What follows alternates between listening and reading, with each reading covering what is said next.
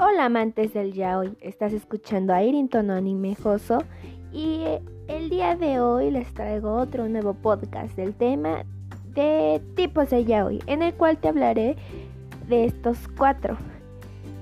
No sé si se acuerdan, pero en el anterior episodio del tema Omegaverse les había comentado que iba a ser un podcast sobre tipos de yaoi, en el cual viene incluido ese tema.